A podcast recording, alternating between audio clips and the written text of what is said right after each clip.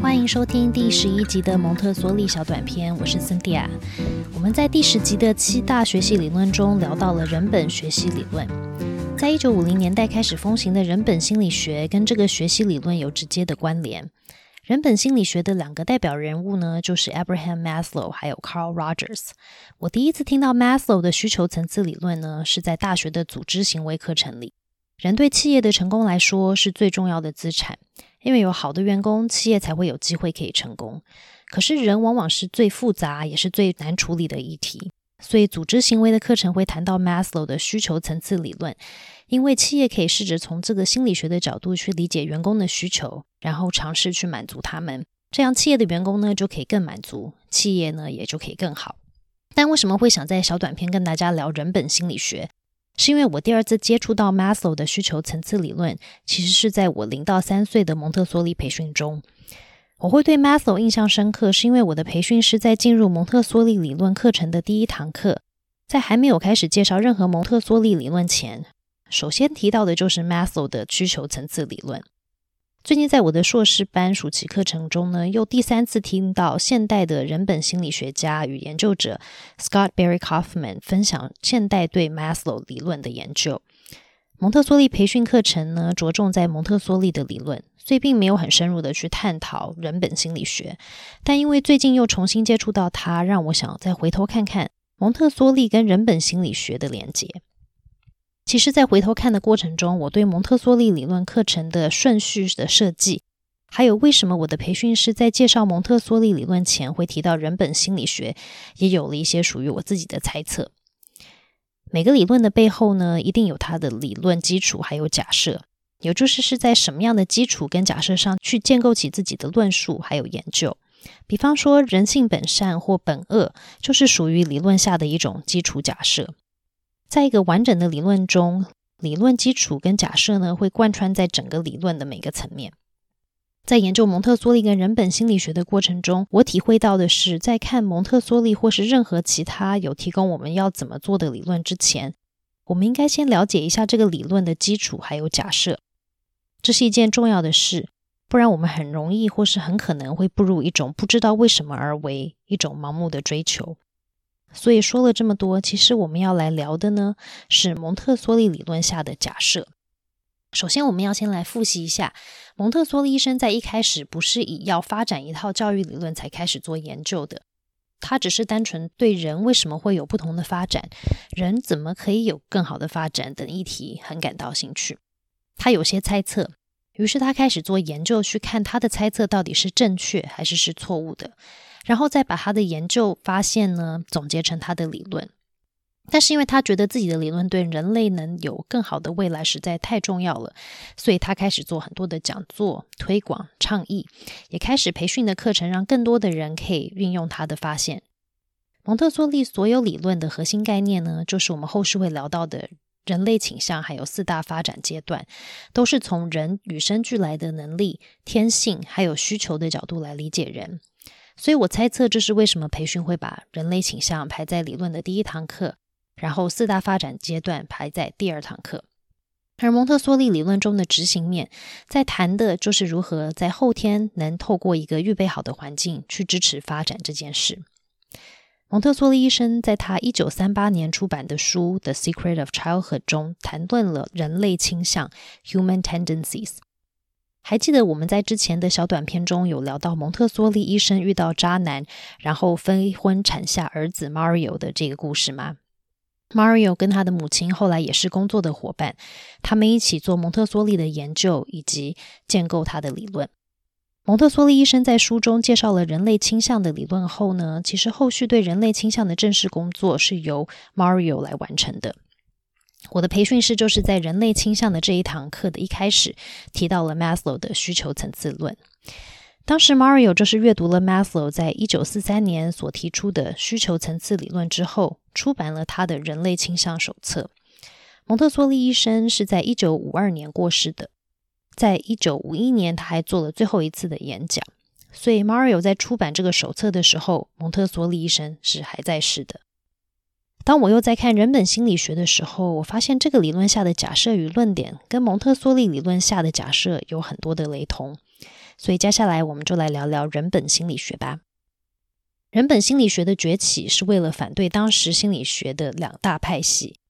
第一个是我们在上一集小短片提到的行为论，第二个呢是精神分析论。人本心理学认为这两大派系呢都属于决定论。行为论认为人的行为就是刺激跟反应的结果。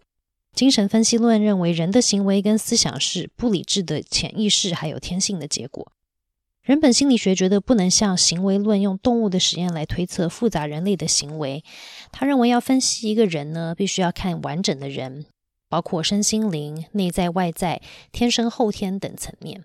都需要被考量在内，而且必须要重视每个人都是独特的。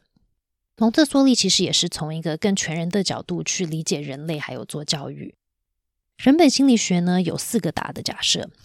第一个是一个人对自己生活的主观体验超过基因与潜意识的影响，因为人生的各种体验关系到他会如何去看待与理解世界。第二个假设是人类有自由意志 （free will），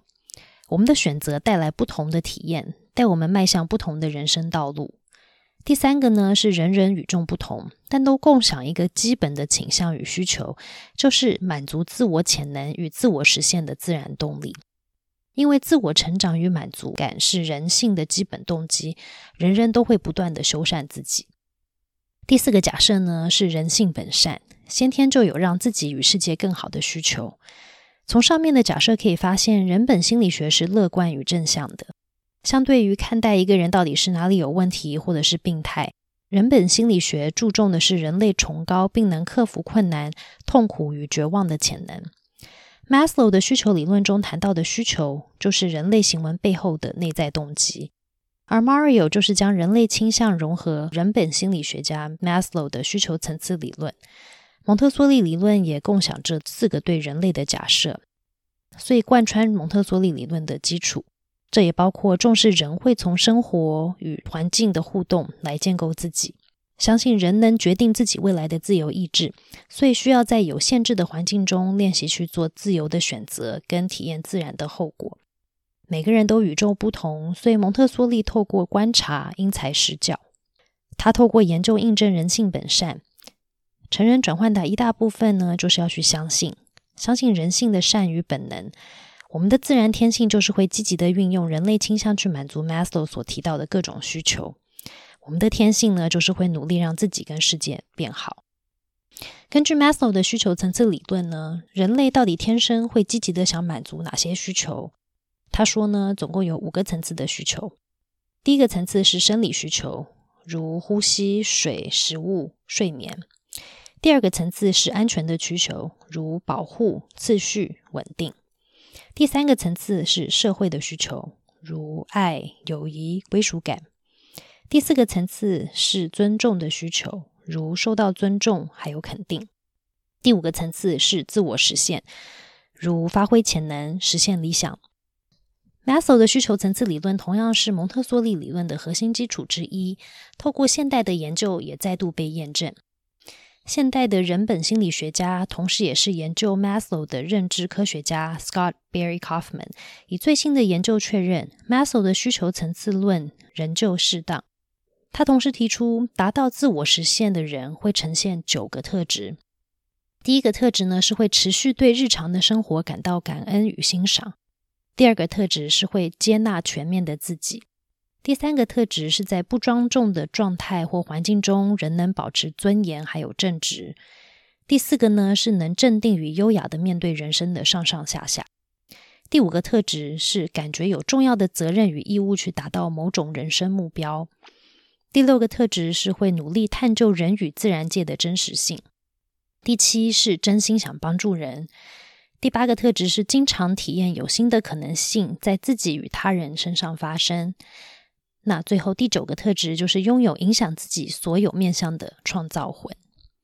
这九个特质能让人的身体与心灵成长都处于最佳的状态。